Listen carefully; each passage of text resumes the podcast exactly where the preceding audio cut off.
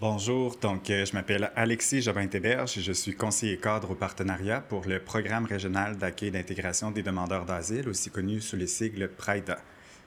Aujourd'hui, en fait, je vais venir vous parler des, euh, des demandeurs d'asile, je vais vous parler de la définition du demandeur d'asile, aussi également les différents, euh, les différents endroits où on peut demander l'asile. Je vais aussi vous parler de l'entente sur les tiers pays sûrs, donc c'est une entente qui existe entre le Canada et les États-Unis. Puis, euh, enfin, je vais, vous, je vais tenter de sensibiliser le grand public aux, euh, traversées irrégulières qui euh, se produisent à la frontière canado-américaine.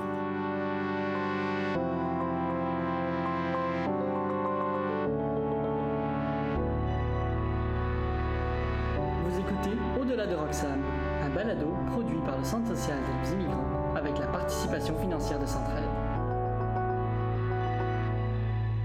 Donc, le PRAIDA, c'est le Programme régional d'accueil et d'intégration des demandeurs d'asile. En fait, on a un mandat d'offrir des services psychosociaux et des soins de santé aux demandeurs d'asile euh, qui sont présents dans la province du Québec. Euh, donc, on a un mandat provincial, bien qu'on soit centralisé à Montréal. Euh, par notre offre de services, on offre différents services aux demandeurs d'asile, notamment des services euh, de psychosociaux, des services psychosociaux et aussi des services euh, des soins de santé infirmiers. On collabore beaucoup avec euh, des euh, organismes communautaires et, et, institutionnels pour favoriser l'accès aux soins de santé et services sociaux, mais aussi l'accès à d'autres services. Euh, sinon, on, euh, parmi l'offre de services du PRIDA, on peut offrir l'hébergement temporaire à l'arrivée des demandeurs d'asile pour ceux et celles qui, se qualifient selon les critères d'admissibilité.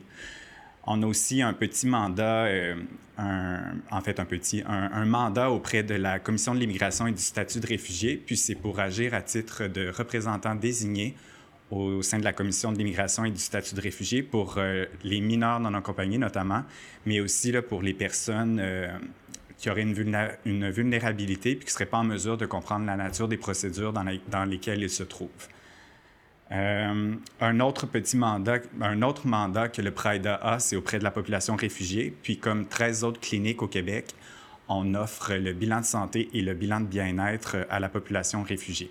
Qu'est-ce qu'un demandeur d'asile? En fait, un demandeur d'asile est une personne qui, à son entrée au pays, donc au Canada, ou bien au cours d'un séjour temporaire, va demander la protection du Canada. En fait, il va demander la protection du Canada parce que dans son pays d'origine, il, euh, il craint où il est, persécuté pour différentes raisons. Euh, en fait, au Canada, c'est la Commission de l'immigration et du statut de réfugié qui évalue chaque demande afin de rendre une décision sur l'octroi ou non du statut de réfugié.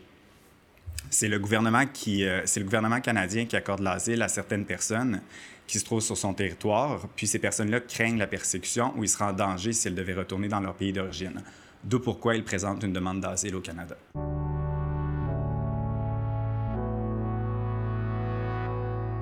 Euh, oui, je m'appelle Tinjo Germaine et je suis camerounaise. Je suis arrivée au, à Edmonton, pas à Montréal, euh, en août, deux, en, en, en août 2020. J'ai demandé l'asile ici parce qu'à Edmonton, on ne parle que, France, euh, que anglais. Or, je ne connais rien en anglais.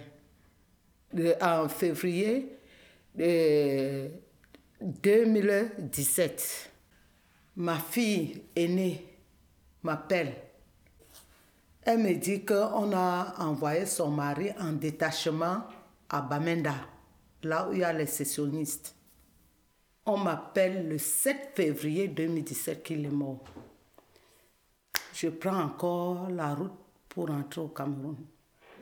On a fait le deuil on a fait le deuil, on a fait le deuil, on a fait les, ses obsèques et tout. J'ai pris ma fille, j'ai déménagé à Bouya parce que même à Bouya, il y avait, ça n'allait pas. J'ai ramené ma fille à Douala. On, était, on a pris un appartement, on vivait ensemble. L'enfant, tout le temps, était persécutée par téléphone. Elle pleure. Je lui demande que Michael, c'est quoi? Qu'est-ce qui ne va pas? Elle me dit que maman, Là où je suis, je ne sais pas qui m'appelle tout le temps au téléphone et me menace. Je suis dépassée. J'ai dit à l'enfant que mais il faut qu'on aille à la police. Il dit maman, je pars à la police maintenant, je ne sais pas ce qu'on va me faire, je suis dépassée. L'enfant est sorti un jour. L'enfant en rentrant, la moto a cogné l'enfant. Elle avait les, les blessures partout. On, était à la maison. Tout le temps, je- l'enfant avait peur de sortir. J'ai dit à l'enfant que comme tu ne veux pas sortir, allons au moins à la gendarmerie et tu dis ce qui ne va pas à la gendarmerie, puisqu'on ne connaît pas qui te persécute comme ça. Il faut que tu ailles dire à la gendarmerie. L'enfant ne savait pas que quand il était à l'hôpital comme ça, les mêmes gens étaient en train de la suivre, de suivre tous ceux qui étaient aux cheveux du- de son mari. L'enfant sort maintenant en, en mai. Elle dit que elle va aller à l'installation d'une de ses amies. Comme l'enfant est parti, l'enfant n'est plus revenu. J'ai cherché l'enfant deux jours successifs. C'est le troisième jour qu'on m'appelle qu'on a trouvé une femme à côté dans la, les mares, dans la boue, et qu'on l'a transportée, elle respire encore pour amener à l'hôpital. La radio parlait. Toi-même- Toi-même à chercher. Oui, j'ai annoncé même à la police, j'ai tous les papiers. La police a cherché, nous, on a cherché. C'est après trois jours que la radio parlait. On a trouvé une femme au nom de. Dans la. on appelait la famille qu'on retrouve cette femme à l'hôpital. Elle est à l'hôpital sur telle place. On est allé à l'hôpital. Je suis venue. L'enfant a rendu l'âme le 9 mai 2018 entre mes mains. Son frère qui était avec eux, tous à Bamenda, tous étaient touchés. Son grand frère aussi sort un matin, on le trouve dans un mar de sang quelque part. On ne sait pas qui l'avait persécuté. Voilà comment ma boutique même, là où je me débrouillais, on est venu mettre le feu. Le feu a pris tout le marché, la boutique s'est brûlée, s'est brûlée. Ma fille a dit, maman, viens ici. Que maman ne reste plus là-bas, ne reste plus là-bas, pardon, ne reste plus là-bas. J'ai dit, je vais laisser l'orphelin à qui? Je vais laisser l'orphelin et l'orpheline à qui pour venir là-bas L'enfant a dit que maman, pardon, viens. Si c'est même n'importe comment, on va chercher comment on va faire pour qu'un jour ces enfants-là viennent. Viens, maman, pardon, ne reste pas là-bas. L'enfant de celle-ci qui est morte avec son mari, ils sont au pays. Voilà comment je me lève, je quitte. Je, je viens ici. Je viens ici, je vois l'enfant déjà avec les charges qu'elle a au Cameroun. Elle s'occupe de... Elle a quatre enfants ici. Plus les, les orphelins, ses orphelins de père et de mère. Plus maintenant, plus maintenant mon fils même, qui a ses enfants que mon fils, il, est, il, il, il se cache seulement, il ne sort même pas, ayant peur qu'on peut continuer à le menacer. Plus lui et son enfant, toute la charge est sur celle-là qui reste toute seule là. J'ai dit, il vaut mieux, au lieu de rester là-bas avec elle, je viens ici me débrouiller. C'est pourquoi je me retrouve alors ici maintenant à... C'est pourquoi je me retrouve ici à Montréal. Yo, my name is Paul Nakuo. I'm from Kenya. Uh, well, my previous, re- I was a researcher before I came, but I came through the US, and I've been living in Montreal for for three years now, close to three years now. I, I arrived in Montreal, Quebec on April 2018. Yeah, uh, that is to be exact because I remember it was my birthday, so it's 21st of April. Uh, and I was in the US uh, for uh, quite a number of years, for four years.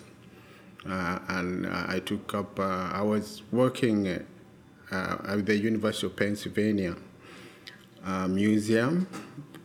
We had a research in Kenya together, and I came up to do some, to, con- to, fin- to conclude the researches.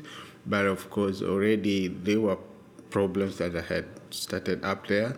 So I chose to go to college there in the US. I came to the University of Maine. I got a scholarship to study uh, political science in in uh, in uh, in in the U, in the U.S. and I had a reason for that from medical to political science because politics were changing so much and all that, and I felt I needed to understand because all what my problem happened was quite political, but I wasn't I wasn't uh, uh, I wasn't uh, I wasn't doing political. I was a scientist. But when I went with administration, and having come from a minority tribe, the people in the min- majority tribe f- felt threatened, and then they, they, I got into, into they got they started coming after me.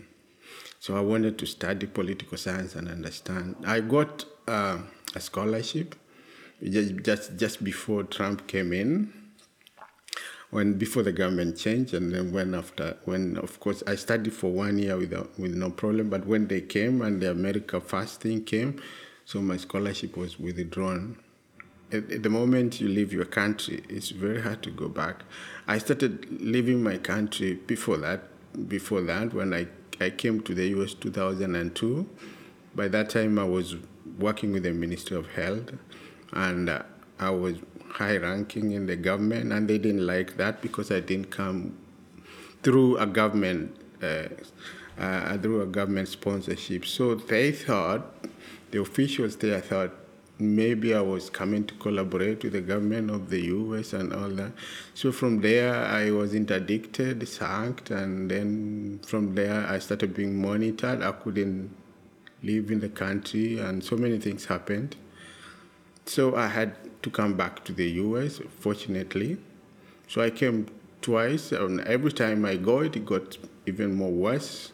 So this time I decided uh, I just have to have one life. I decided to stay in the US.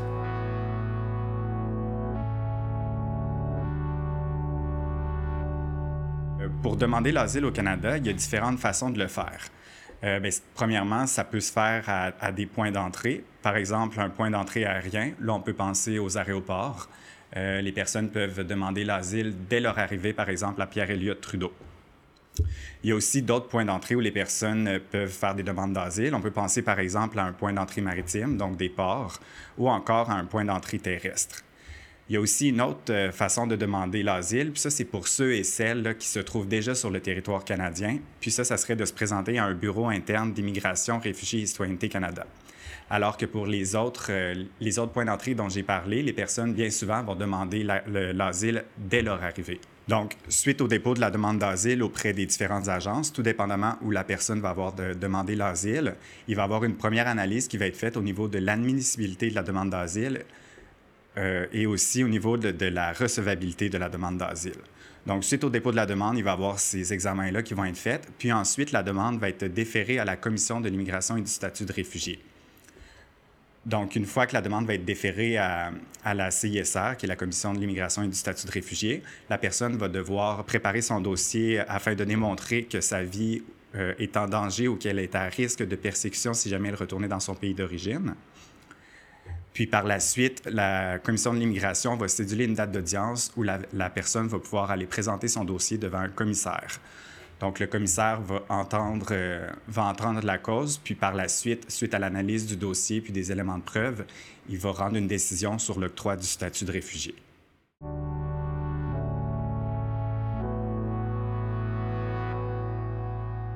Je débarque ici le 8 novembre 2020 à Montréal, à l'aéroport tout seul sans connaître personne au Canada, sans jamais été avant au Canada. Euh, rien du tout. Tout simplement, je débarque comme ça. Et puis? Et puis, je me suis montée en avion, euh, juste avec mon passeport français, sans visa, sans rien du tout. euh, j'avais commencé à parler avec des gens dans l'avion. J'avais, j'avais 7h30 de vol, à peu près ça. Euh, je restais, je restais, je restais. Mais en fait, si vous voulez, j'étais très contente. J'ai, dû sourire pendant tout le voyage. Je m'en, foutais tellement que je connais personne. Je savais que là, maintenant, je suis libre, vraiment. La liberté, ça compte euh, vraiment pour, pour, euh, pour l'être humain. C'est avoir la liberté pour moi veut dire euh, être bien dans sa peau. Donc, je m'en foutais que je connais personne, ou s'ils vont m'accepter, ou s'ils vont pas m'accepter, mais, mais je savais que à partir de ce moment, je suis libre. C'est tout ce que je savais et que j'avais vraiment pris le courage sur moi. Donc après, j'ai dû descendre à, l'aéroport de Trudeau ici à Montréal. Je suis tombée sur un agent le plus dur du monde. C'était quelqu'un que j'ai jamais vu dans ma vie. Mais pour moi, c'est une bonne chose parce que je sais, je sais comment réagir au, quand j'ai des gens durs devant moi. Donc, ça me faisait pas peur du tout. C'était la contraire. Euh, il m'a demandé euh, qu'est-ce que tu viens faire au Canada? La, première question que l'agent à la douane m'a demandé qu'est-ce que tu viens faire au Canada en plein coronavirus? Ok. Donc j'ai dû répondre je viens étudier, je viens déménager, je viens travailler. Vous savez ce qu'il m'a répondu? Il m'a répondu est-ce que, est-ce que vous vous foutez de moi J'ai dit non, absolument pas, je me fous pas de vous. Je vous dis la réalité, ce que je suis venu faire ici au Canada. Donc là, il a commencé à, à être un petit peu un petit peu méchant, un petit peu méchant envers moi. Il voulait pas m'écouter. euh, il me disait avec le premier avion, on va vous faire rentrer en France. Ma dernière réponse euh, envers lui, c'était faites ce que vous voulez, je rentre pas en France. Faites vraiment ce que vous voulez, moi je rentre pas en France. Je lui ai dit si vous voulez que je meure, que je crève en France, alors faites-moi rentrer. C'est ce que je lui ai dit. C'est là qu'il m'a regardé pendant deux minutes dans les yeux et il a commencé à me dire pourquoi? Pourquoi vous dites ça? Et c'est là que j'ai commencé à lui expliquer toute mon histoire euh, depuis ma naissance jusqu'à aujourd'hui, de tout ce qui m'est arrivé, la raison principale pourquoi j'ai fui la France. Parce que j'étais pas en sécurité, parce que j'avais un père euh, agressif derrière mon dos qui est malade mental. J'avais un copain que je devais faire la mariage dans deux semaines avec quelqu'un que je l'aime pas, que j'étais obligée de faire ça. Donc j'ai dû lui expliquer tout, toutes ces choses-là. Il voulait pas faire mon dossier d'asile. C'était vraiment quelqu'un qui, même si j'ai dû lui tout expliquer toutes ces choses, il a commencé à me dire euh, ah mais vous n'êtes pas un terroriste peut-être. Euh, Il a commencé à, il a commencé à sortir des choses n'importe quoi. Et c'est là que j'ai commencé à m'énerver pour de vrai. Je lui ai dit, euh, moi je suis venue ici pour être protégée et vous, vous, vous m'insultez tant que terroriste ou je sais pas quoi. Donc en ce cas-là, il a commencé, il a allé chercher mes valises, il a commencé à fouiller dans mes valises. Il croyait que peut-être euh, il y a une autre situation, que je dis pas la vérité. Mais dans une autre côté, je les comprendrais parce que c'est leur travail, c'est leur job, c'est des agents, en- ils ont le droit de faire des recherches, des recherches, ils ont le droit de penser ce qu'ils veulent. Donc je les comprenais dans un côté, c'est un peu dur de croire euh, une histoire comme ça aussi, euh, du jour au lendemain. Mais ça arrive, parce que ça m'est arrivé, donc euh, ça arrive. I applied for asylum in the US, but uh, uh, the lawyer that I took was just it was it took me like four years, and he was just asking money, money, and the case was being postponed and all that.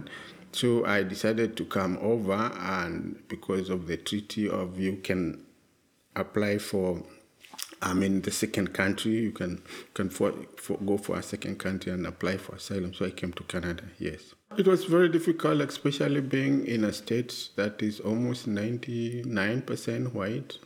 So that you couldn't hide in any way, and then some some rules were coming, and it would reach a point that you could not even get into a bus because the bus driver will ask you for documents and all that, and it became so tough. So uh, the other option, I couldn't go back to my country, of course, because uh, I wasn't sure of my safety. So I decided to come over to Canada. on est arrivé au mois de novembre 2018. Au Canada, moi, je ne savais pas différencier Québec-Canada. Quand je suis venue, je suis venue au Canada. Euh, euh, quand je suis arrivée, euh, on nous a bien accueillis à la frontière.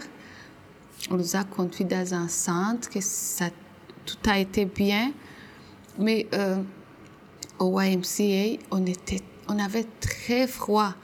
Dans notre chambre, c'était pas assez chauffé. C'était très froid.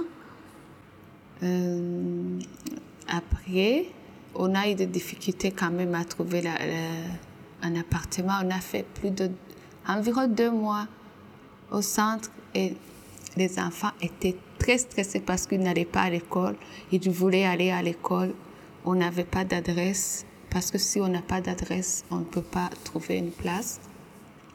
Et après, plus tard, on a trouvé la maison, on est sorti du centre, on est arrivé chez nous j'ai eu mon permis de travail, j'ai commencé à travailler. J'étais en train de réfléchir à abandonner les enfants, venir tout seul, apporter les enfants, venir là. J'étais un peu euh, difficile à, prendre une décision pour venir. J'étais pas vraiment très chaud pour venir en courant, vous voyez là. Il fallait bien voir. Euh, il, y avait, mes petits, euh, comment je vais faire pour. J'avais peur aussi pour mes petits, je ne sais pas ici comment je veux pas que d'autres enfants viennent, viennent frapper mon, mes enfants. Presque à six mois de l'expiration de mon visa, il fallait soit je sorte, soit je ne viens plus. Alors je me suis dit, euh, il faut sortir, il faut aller, puis euh, on va voir là. J'ai acheté le billet, j'ai vendu la voiture, j'ai acheté le billet, j'ai prêté beaucoup d'argent, on m'avait prêté, parce que c'était très cher là. Donc euh, voilà, j'ai payé qu'est-ce que je devais payer, puis j'ai mis tout, j'ai fait des procurations à ma femme, au cas où, on ne sait pas. Et je lui ai dit, bon voilà, et eh ben voilà, je vais partir, puis euh, je vais voir. Donc j'ai un, j'ai un ami, donc c'est le fils du professeur de, de mon école, c'était mon professeur qui est ici. Donc il est venu me récupérer de l'aéroport de Pierre Trudeau. Et donc, euh, je suis resté là-bas. Et donc, euh, voilà, donc euh, j'étais là, puis euh, comment je dois faire, je comprenais rien. Personne ne pouvait m'orienter, absolument rien. Et là, j'avais comme ça le portable, puis j'ai commencé à voir les associations et tout. Puis j'ai vu qu'il y avait des associations, alors je me suis approché des associations. Et puis, une association, je leur ai parlé de ma situation, ils m'ont dit, voilà, tu peux avoir un avocat du gouvernement, tu vas déposer, tu vas voir. Parce que mon frère commençait à m'envoyer de l'argent de l'Angleterre. Il m'envoyait à chaque fois, il m'envoyait de l'argent pour subvenir. Mais c'était trop pour lui. Lui aussi, il a une famille, là. Je ne veux pas que dépendre de lui, là.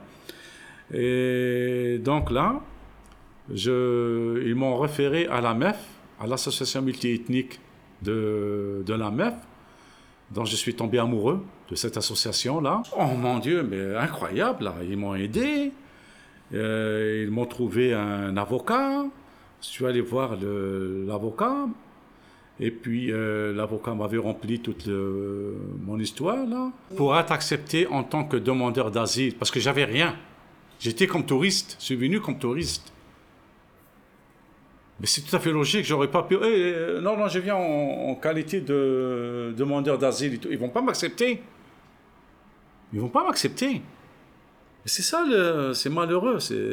Même même en Algérie, s'ils savent que je vais aller en, euh, venir euh, au Canada en, tant que demandeur d'asile, vous pensez qu'ils allaient me laisser partir? Déjà, comme ça, en touriste, ils n'arrêtaient pas de voir mon passeport, de vérifier, de hein, me regarder si c'est bien lui, si c'est pas lui, c'est incroyable, là. C'est pas, c'est pas facile de quitter l'Algérie, je vous le dis. Euh, on m'a donné le papier brun, je suis allé à l'aide sociale, on m'a donné une pension. Et puis, euh, donc ça marchait très bien. Donc je pouvais subvenir euh, largement à, ma survie. Puis que quand je, je manquais d'argent, je, je m'en allais aux banques alimentaires. C'est ça, ben, c'est ça. on faut, il faut se débrouiller.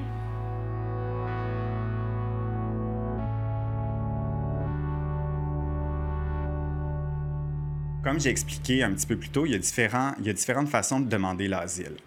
Il y a une des façons dernièrement qui a attiré un petit peu plus l'attention du grand public, c'est les traversées qui sont faites à la frontière canado-américaine, mais plus particulièrement les traversées irrégulières. Pourquoi certaines personnes traversent-elles la frontière de manière irrégulière?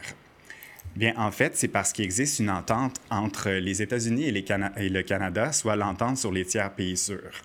Qu'est-ce que l'entente sur les tiers pays sûrs? En fait, c'est une entente qui existe depuis 2004 entre le Canada et les, États-Unis. Puis, euh, en fait, les deux pays se désignent mutuellement comme des pays sûrs pour les réfugiés et demandeurs d'asile, puis établissent le principe selon lequel les demandeurs d'asile devraient normalement demander la protection dans le premier pays sûr où ils arrivent. Donc, par exemple, si je suis un demandeur d'asile originaire d'Haïti et que le premier pays dans lequel, euh, dans, lequel j'arrive est les États-Unis, techniquement, en vertu de l'entente sur les tiers pays sûrs, je dois déposer ma demande d'asile aux États-Unis, étant donné que c'est le premier pays sûr dans lequel j'ai mis les pieds. De par l'entente sur les tiers pays sûrs, les personnes qui auraient comme pays de destination le Canada ne sont pas en mesure de présenter euh, une demande d'asile à un poste, à un poste d'entrée terrestre officiel. Sinon, ils vont se faire refouler vers les États-Unis où ils sont euh, supposés demander l'asile en vertu de cette entente-là. Donc, qu'est-ce qui arrive en fait? C'est que les gens vont traverser la frontière irrégulière, de façon irrégulière, en vue de contourner cette entente sur les tiers pays sûrs. Un des endroits où les personnes traversent de façon irrégulière, c'est le chemin Roxham qui a été énormément médiatisé dans les dernières années. En fait, c'est euh, un petit chemin de terre qui est situé juste à côté du euh, poste frontalier de Saint-Bernard-de-la-Colle. Donc, les personnes vont emprunter ce, chemin Roxham pour euh, pouvoir contourner l'entente sur les tiers sûrs en traversant la frontière euh, irrégulièrement pour ensuite aller, euh, aller se rapporter à l'Agence des services frontaliers en vue de faire une demande d'asile. Puis, l'Agence des services frontaliers va ensuite référer la, la, demande à la Commission de l'immigration et du statut de réfugié, où la personne va pouvoir aller faire entendre sa cause devant un commissaire de la CISR. Plusieurs personnes vont utiliser euh, le terme illégal, donc ils ont traversé la frontière illégalement, mais je tiens vraiment à sensibiliser le public à la bonne terminologie à utiliser, qui est la terminologie traversée irrégulière, parce qu'utiliser le terme illégal tend à criminaliser le geste qu'ils font, alors que dans les faits, là, c'est, euh, ça, s'inscrit selon les, les, grands traités internationaux. En juillet dernier, la Cour fédérale avait invalidé l'entente euh, sur les tiers pays sûrs pour des motifs de droit individuel. Euh, ceci dit, le tribunal avait accordé au gouvernement canadien un sursis de six mois allant jusqu'à la mi-janvier pour son invalidation. Le gouvernement fédéral a fait appel de cette décision, puis euh, tout récemment, en fait, en, février 2021, la Cour fédérale a entendu les arguments euh, du gouvernement canadien. À l'heure actuelle, on est toujours en attente des, des suites, à savoir si l'entente sur les tiers pays sûrs va être validée ou si elle va demeurer. Ce balado a été réalisé grâce à la participation financière de Centraide dans le cadre du projet de l'asile à l'action du Centre social d'aide aux immigrants. Ne manquez pas le prochain épisode de Au-delà de Roxham la semaine prochaine pour en apprendre encore plus sur les enjeux et réalités vécues par les demandeurs d'asile au Québec. Merci pour votre écoute. À bientôt.